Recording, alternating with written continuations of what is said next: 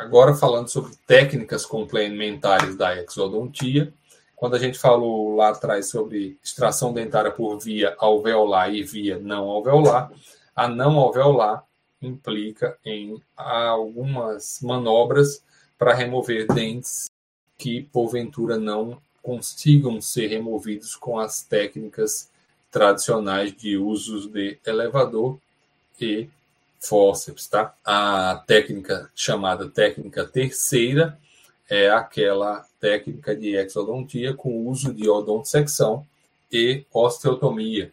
Consiste ou visa diminuir a resistência da remoção do dente, evitar fraturas das raízes e das tábuas ósseas, e é feito com o uso de alta rotação e broca diamantada ou laminada. A técnica terceira é com o uso de odontosecção e osteotomia. Quais são a primeira e a segunda? Né? A técnica primeira é o uso exclusivo do fórceps dentário, através do qual isso aqui já resolve a exodontia. Se você usar elevadores, seria a técnica segunda.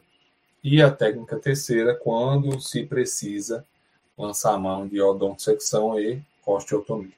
A exodontia por via não alveolar é mandatória em casos em que haja fratura de raízes, hipercementose apical, cárie radicular em estágio avançado ou ainda dilaceração ou dobra radicular importante. Só tem um jeito da gente saber disso tudo antes de começar a cirurgia, e esse jeito chama-se raio-x.